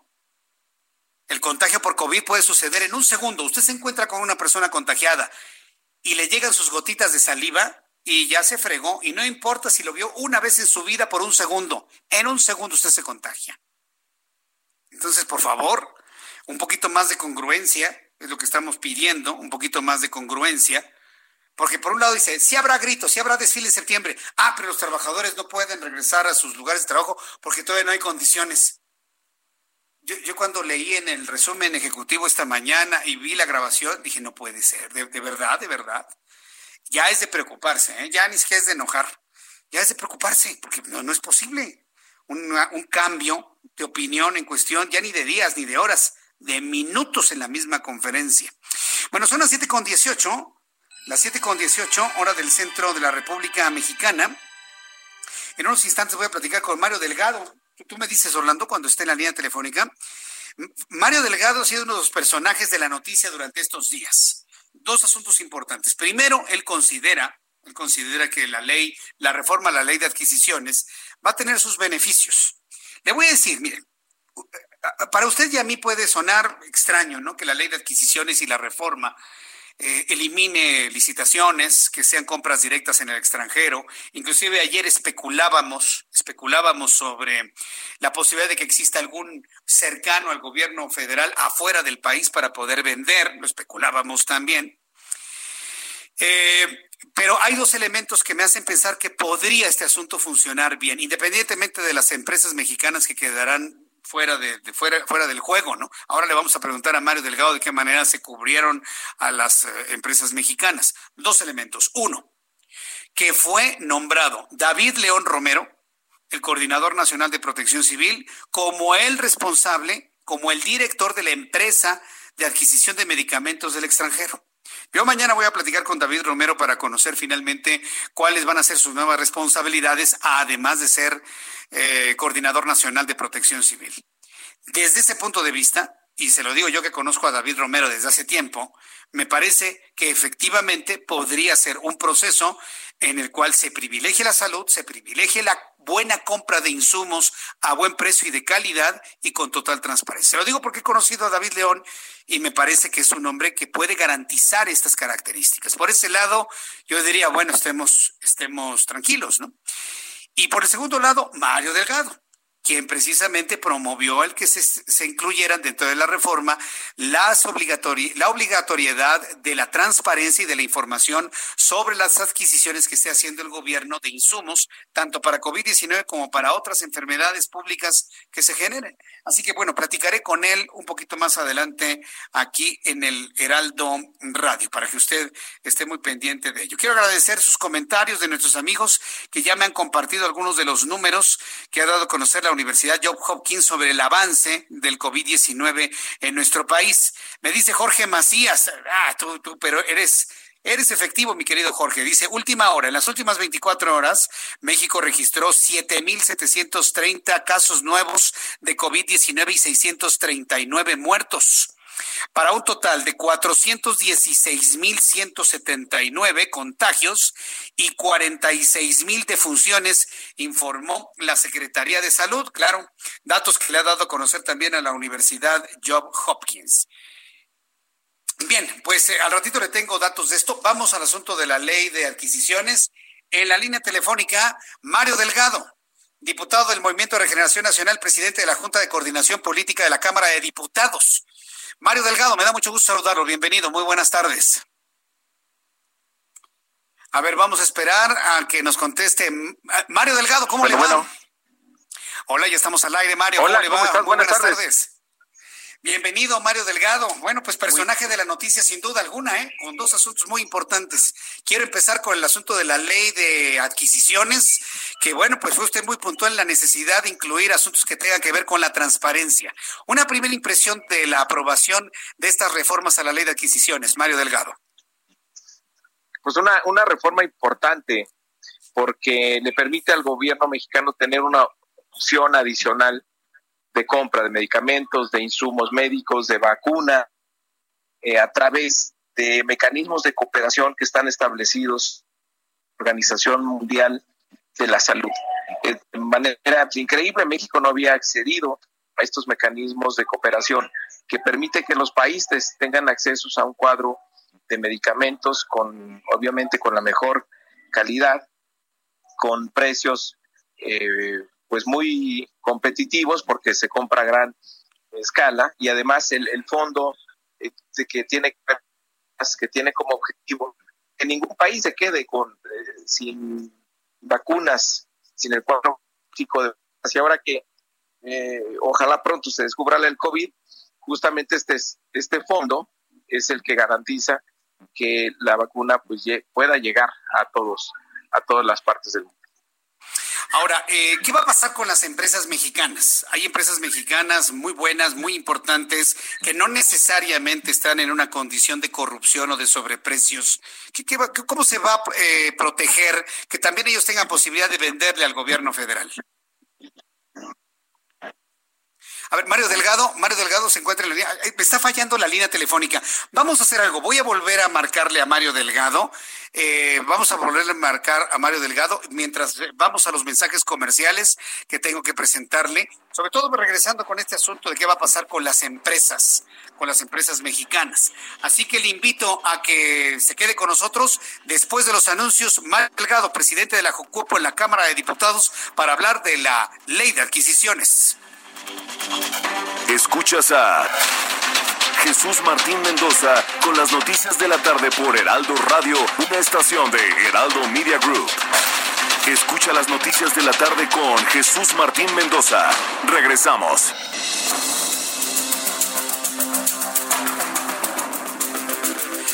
Son las siete y media, las 19 horas con 30 minutos, hora del centro de la República Mexicana. Estoy conversando con Mario Delgado, presidente de la JUCOPO, de la Junta de Coordinación Política en la Cámara de Diputados. Bueno, eh, Mario Delgado nos ha comentado todos los beneficios que para tener medicamentos buenos, de buena calidad, a mejor precio y de manera rápida, nos da estas reformas a la ley de adquisiciones. ¿Qué va a pasar, le preguntaba, con las empresas mexicanas? ¿De qué manera se va a proteger que aquellas empresas que no están en el supuesto de la corrupción y los sobreprecios tengan la posibilidad de también venderle al gobierno. ¿Cómo se va a lograr eso?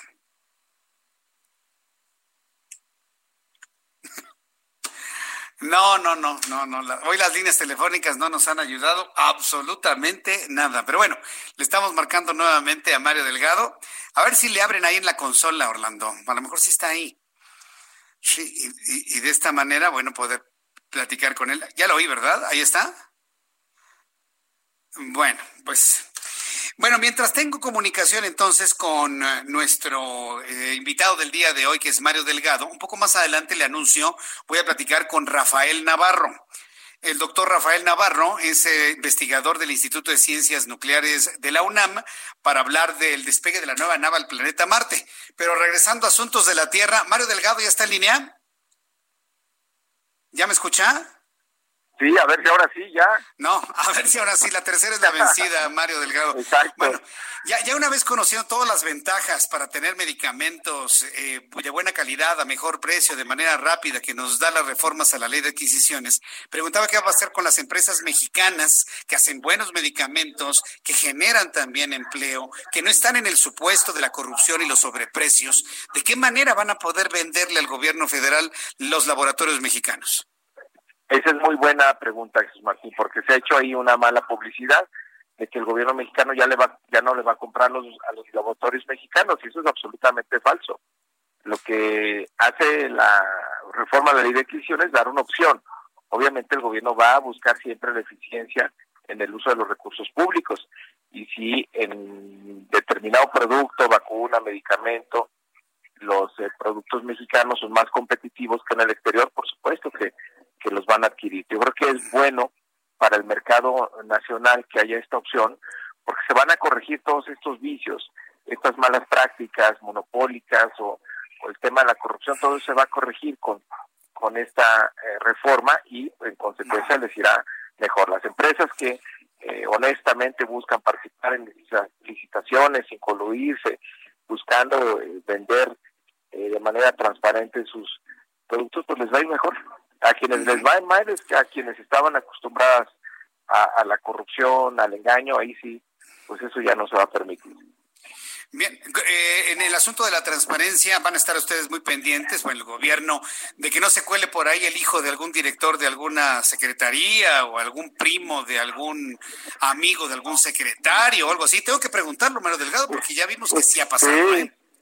No, no, no, y por supuesto que se tiene que evitar eso y, justamente que, compres a través de la Organización Mundial de la Salud, pues también te te brinda de eso, porque, pues imagínate, son acciones que vigiladas por prácticamente todos los países del mundo que están representados en estos organismos. Entonces, aumenta también el nivel de, transparencia y, y, protege contra actos de corrupción. Correcto. Ahora, ¿qué va a pasar con la COFEPRIS? ¿Dónde queda en todo esto? Por ejemplo, se hace adquisición de medicamento eh, chino, por decir algo, o francés, o, elaborado en Sudáfrica, de donde venga. Pues por, normatividad tendría que ser revisado en su seguridad por la COFEPRIS. ¿Ahí cómo van a trabajar? ¿Lo van a hacer al vapor? ¿O cómo va a hacer esto? Eh? No, te, tendrá que hacerlo, pero mira, fíjate la, la enorme ventaja de adquirir medicamentos a través de la Organización Mundial de la Salud porque ahí están los órganos que justamente los reguladores, los que fijan la calidad de los medicamentos.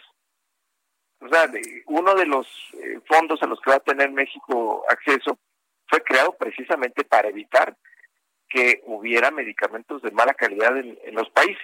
Y ahí están los organismos reguladores a nivel global que establecen los estándares de calidad de medicamentos. O sea que lo que se va a adquirir va a ser de la mejor calidad mundial.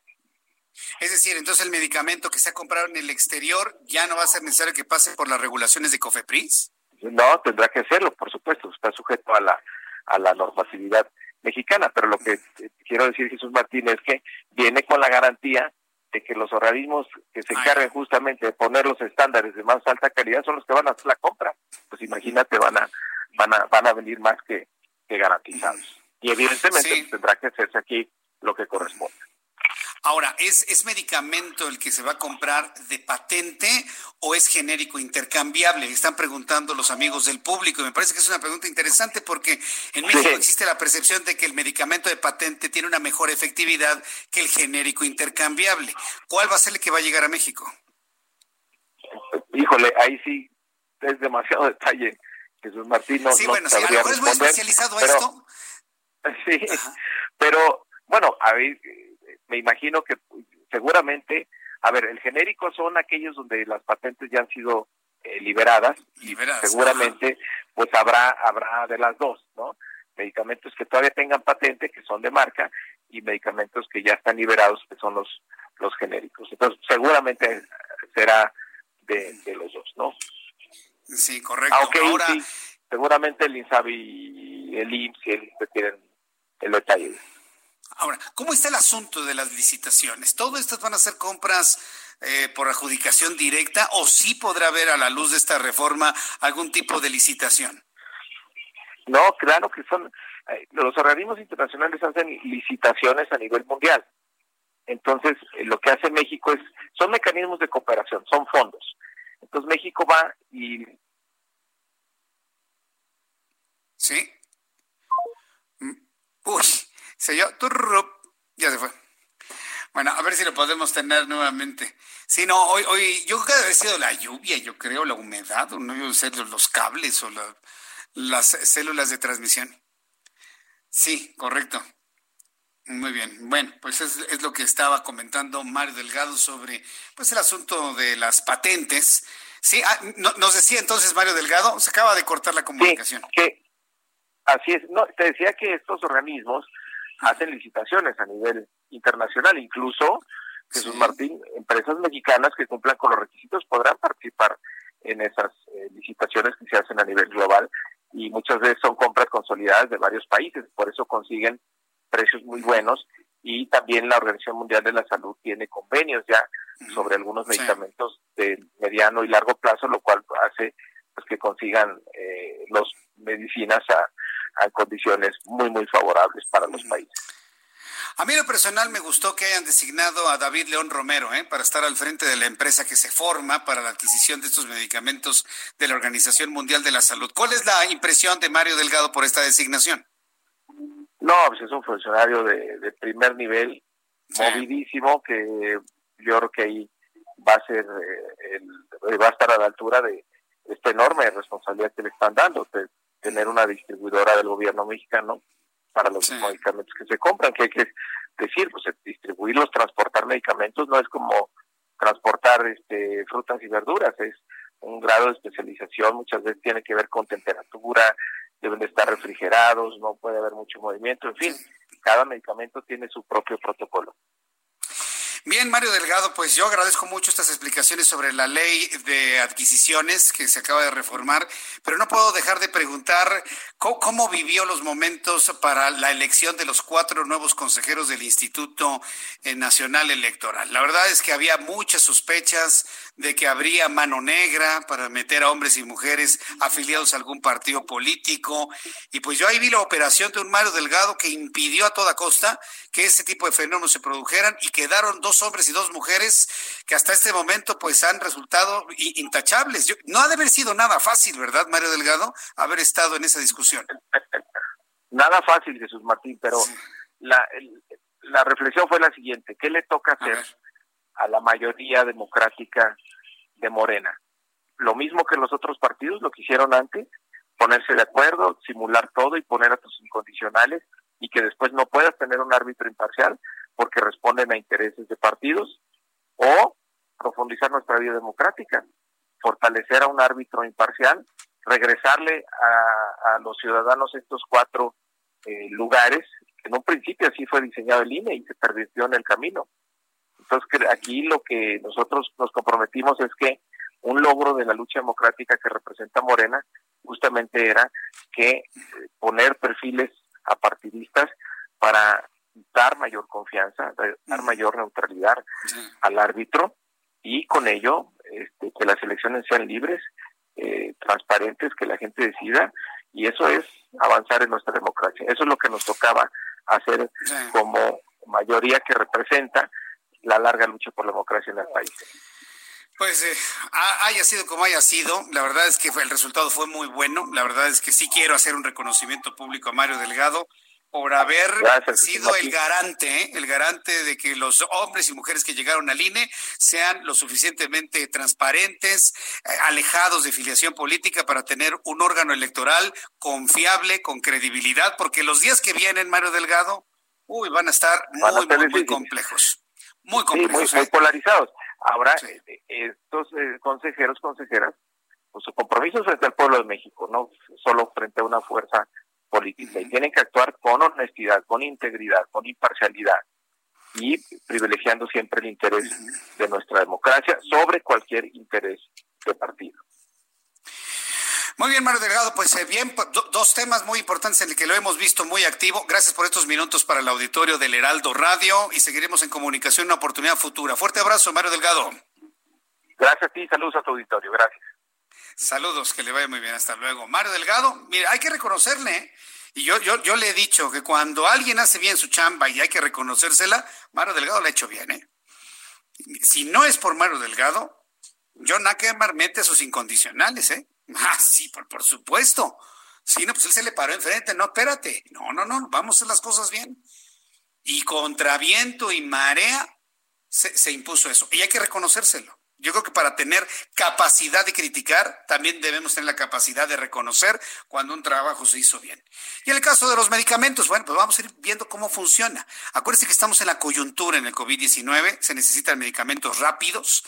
Y bueno, pues vamos a ver cómo aprueba rápidamente COFEPRIS, cómo llegan de manera directa y sobre todo el tema de la de, la transparencia. Mañana voy a platicar con David León Romero, también usted lo conoce, hemos platicado muchas veces con él. Es un funcionario público de verdad, de, carrera, intachable, muy transparente, joven. Y además, eh, en esa juventud, pues irradia toda la energía de poder también hacerse cargo de un paquete tan importante como este el de los medicamentos que vengan del exterior, garantizando también la participación de empresas mexicanas para vender al gobierno. Son las 7.42, hoy es jueves, como todos los jueves tenemos nuestros minutos de cambio climático, nada más y nada menos que con el ingeniero Carlos Álvarez Flores, presidente de México Comunicación y Ambiente. Ingeniero, qué gusto saludarlo, bienvenido. Muy buenas tardes, Jesús Martín, a ti y a todo tu auditorio. Mira, la exclusiva. Acuérdate que la semana pasada pedí un adelanto. Te referí el 2 de febrero de 1848, ¿verdad? Cuando nos robaron los norteamericanos dos millones de kilómetros cuadrados. Bueno, pero eso fue hace muchos años. Ahora se trata de un pillo que se llama, se escribe Michael, ¿verdad? Ya sabes que es un norteamericano Mike, le dicen Mike o Michael, y su apellido es Cote, C-O-T. Michael Cott es un ingeniero de 61 años que en el 2006 fundó una empresa en Estados Unidos, en el estado de Colorado, en una ciudad que se llama Grand Junction, Grand Junction, Colorado. La empresa se llama Ruby Canyon Engineering y empezó a ofrecer sus servicios en el tema de verificación. Hay toda una, una área que se llama verificación del cumplimiento de las normas. Eso es a nivel global. Todos los países tienen normas, ¿verdad? Aquí se llaman normas oficiales mexicanas. Y estas normas tienen organismos que acreditan a unos terceros, especialistas, capacitados, con calidad técnica, pero también con calidad moral. Y ellos se convierten en unidades de verificación. Y entonces este amigo, bueno, pues empezó a trabajar allá en Estados Unidos, le fue bien, y luego viene a México a propósito de la modificación que hizo la Semarnat, la Secretaría de Medio Ambiente y Recursos Naturales Federal, para registrar lo que se llaman las emisiones de gases de efecto invernadero, que es una obligación del Acuerdo de París. O sea, todos los que generen arriba de 25 mil toneladas de CO2 equivalente al año deben registrar sus emisiones en la Semarnat, pero esas emisiones deben estar verificadas por un tercero.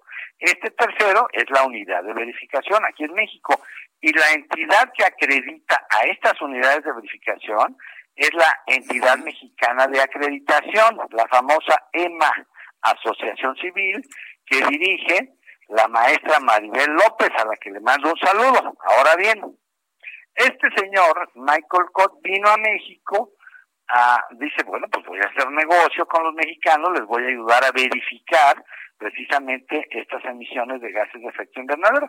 Entonces viene, consigue asociarse con un experto, con un hombre que yo conozco desde hace muchos años, que es de hecho mi asesor de cabecera en este tema, es el biólogo, maestro en ciencias, educado en Cambridge, en Estados Unidos, en, Inglaterra, perdón, y eh, eh, biólogo de la UNAM, brillante, Benjamín Pozos Hernández.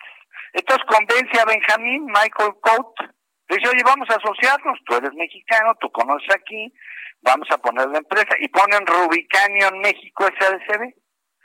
Y todo empezó a caminar más o menos bien, empezaron a hacer sus trabajos, pero hace muy poco, unos meses, el señor Michael Coat, quien sabe que le picó, tomaron a un cliente mexicano, una empresa, ¿verdad? Mexicana, que fue y le dijo, oye, quiero que me hagas un diagnóstico para bonos de carbono.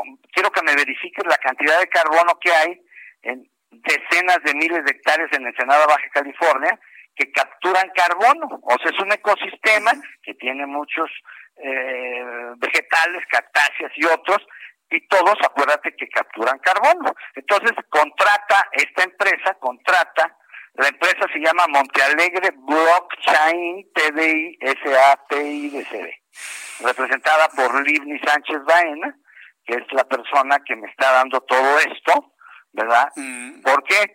Porque le tomaron dinero, le dijeron, ¿qué? Vamos a firmar un contrato. Aquí tengo el contrato conmigo de prestación de servicios, donde Ruby Canyon México, cuyo socio mayoritario y representante y apoderado legal es Michael Coat, este que te estoy diciendo, este norteamericano, y toman el contrato y le dicen al señor, así como no, le hacemos el diagnóstico y nos va a pagar dos millones más IVA, o sea, dos millones trescientos mil pesos. Eso lo tomaron hace 16 meses el dinero. Al día de hoy nunca le entregaron el diagnóstico. Entonces están en un pleito, ya hay una denuncia por la vía judicial que tiene, es una carpeta de investigación que está en la Fiscalía Descentralizada en Investigación en Cuauhtémoc, en la alcaldía Cuauhtémoc, porque su domicilio fiscal de esta empresa, Rubicanion México SSB, está en la calle de Tamaulipas 150, interior 1301, Colonia Condesa, en la alcaldía Cuauhtémoc, en 04140 en la Ciudad de México. Pero ¿qué crees? Que ya no están ahí, están en otro lugar, ya no están en el domicilio fiscal, sino están ahí escondidos en Vicente Suárez, ahí mismo en la Condesa, y eso está violentando las reglas de ética y de, de confianza de la EMA. Por eso voy a hablar con la entidad mexicana de acreditación. ¿Por qué? Primero, pues porque están robándole dinero a una empresa sin hacerle sus servicios. Eso se llama fraude. O sea, cuando tú pagas por algo y no te lo dan, los abogados dicen que eso se llama fraude. Se configura el delito de fraude. Entonces el señor Michael Coates pues viene a México a querer pasarse de listo con los mexicanos. No sabemos quién lo protege, pero eso aquí no cuenta. Así lo proteja el mismísimo, el que sea, pues.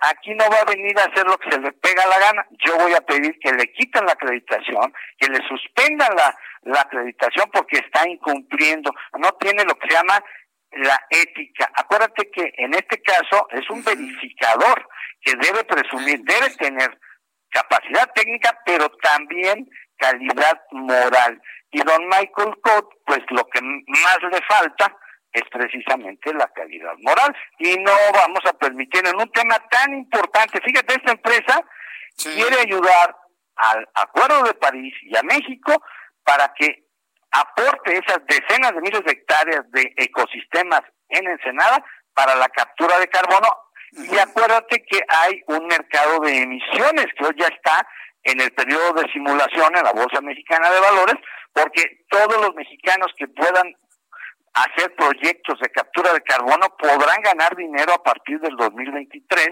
hasta el 2030, que es el acuerdo de París. De manera pues que esa es la denuncia. El pillo se llama Michael Coates y es Rubicano en México. Ah, y la dueña, en el fondo, la dueña de esta empresa es Rubicanion Engineering. Y por supuesto que la vamos a denunciar para que no esté cometiendo las tropelías que está haciendo al día de hoy. Correcto. Ingeniero, esta denuncia, como siempre, denunciando a quienes no hacen lo que tendrían que hacer. Y le envío un fuerte abrazo. Nos escuchamos el próximo jueves, ingeniero. Con mucho gusto. Muy buenas tardes.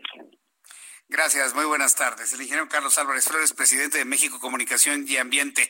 ¿Cómo puede creer que ya me faltan cinco minutos para terminar el programa? No lo puedo creer. Apenas estamos agarrando vuelo porque vamos con Francisco Villalobos hasta los Estados Unidos. ¿Cómo se están dando las cosas en materia de COVID-19 en la Unión Americana? Desde Houston, Texas, Francisco Villalobos. Gusto saludarte, Francisco. ¿Qué tal, Jesús Martín? Gusto escucharte otra vez. Este, pues bueno, o sea, realmente mientras el presidente de los Estados Unidos no quiera tomar las cosas en serio, darse cuenta que tiene un verdadero problema cuando está superando o sea, digamos, los dos mensajes que, lanza este presidente, por un lado, de repente dice, está viendo, portando cubrebocas, este, queriendo hacer más caso a Anthony Fauci, regresando otra vez a sus a conferencias de prensa despertinas, dando información, porque sabe que está perdiendo las encuestas muy feo. Y por otro lado, un presidente que retuitea a una, y lo digo con todo respeto, Jesús Martín, una médica bruja, este, históricamente aquí de Houston, Texas, que habla acerca del, del ADN de, extraterrestres que cura el COVID, que habla acerca de sexo entre humanos y extraterrestres, te lo juro por Dios, ¿eh? Y que también que hay extraterrestres que gobiernan varios este, países alrededor del mundo. Esa doctora, el presidente del país más poderoso del mundo, retuiteó que este, el coronavirus es curable y que no se necesita utilizar cubrebocas. O sea, el, el contraste de mensajes, este, Jesús Martín, de un presidente que ah, trata de desmentir a sus científicos como Anthony Fauci, y por otro lado, este, también replicando este tipo de ridiculeces sin hacer caso, ¿no? Cuatro millones seiscientos treinta y cuatro mil casos de COVID-19 aquí en la Unión Americana en los últimos 24 horas han sido 68.161, para un total de 155.284 muertes. En un país que, insisto, no tiene la situación bajo control y este y la tristeza de que un presidente que no que simplemente no agarra la onda y que empeora situaciones retuiteando barbaridades como esta América Bruja de aquí Houston, Texas. Me dejaste con el ojo cuadrado con el asunto de que extraterrestres ya gobiernan algunos países del Oye, mundo. padre, tiene, Bueno, tiene pues, hasta su clínica y tiene hasta su iglesia. De verdad, o sea, No, bueno. Martín. Bueno, pues estaremos muy atentos de que otras cosas dice tu presidente. Oye, es- seguimos en contacto, mi querido Francisco. Te busco mañana, ¿no? Para seguir platicando sobre COVID y otros asuntos allá en la Unión Americana. Te envío un fuerte abrazo, mi querido Francisco. Ojo con el reporte de Bloomberg, te lo mando a tu WhatsApp para que lo des al aire después. México se calcula, según este Job Hopkins, que sus, que sus muertes, pero que sus casos están en los millones de números de COVID-19 en México, según un estudio de John Hopkins y que lo está publicando Bloomberg. Eso lo platicamos mañana. Un abrazo, compañero. Lo platicamos mañana. Gracias, Francisco. Cuídate, compañero. Hasta luego, Francisco. Francisco Villalobos, nuestro corresponsal en Houston, Texas. Hoy, mire, hoy nuestro programa del día de hoy, lo voy a anotar aquí en la agenda, 30 de junio, ju- 30 de julio del 2020. Tengo que ofrecerle mil disculpas por las eh, telefónicas, ¿eh? No, no, hoy sí los teléfonos, Orlando, hoy sí tíralos a la basura y pones equipos nuevos mañana, ¿no? No, no, no, qué cosa más fea.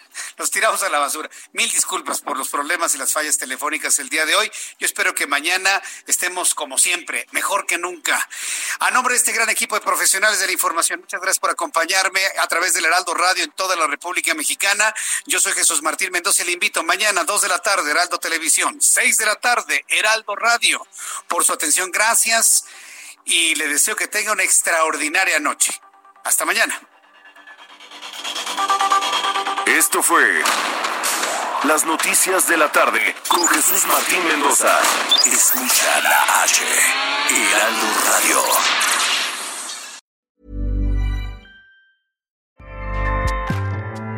ACAST powers the world's best podcasts. Here's a show that we recommend. The Real Housewives is a guilty pleasure for most, but if you're looking to not feel guilty about that pleasure, tune in to Everything Iconic with me, Danny Pellegrino, where I break down all the messy moments and behind the scenes antics of Bravo's popular franchise. And on Everything Iconic, I also interview celebrity guests like Kelly Ripa, Kiki Palmer, Drew Barrymore, Cameron Diaz, and more about their guilty pleasures, their past work, and so much more. So if you're pop culture obsessed and find yourself watching way too much reality TV like me, tune in to Everything Iconic with Danny Pellegrino wherever you listen to podcasts. ACAST helps creators launch, grow, and monetize their podcasts everywhere. ACAST.com.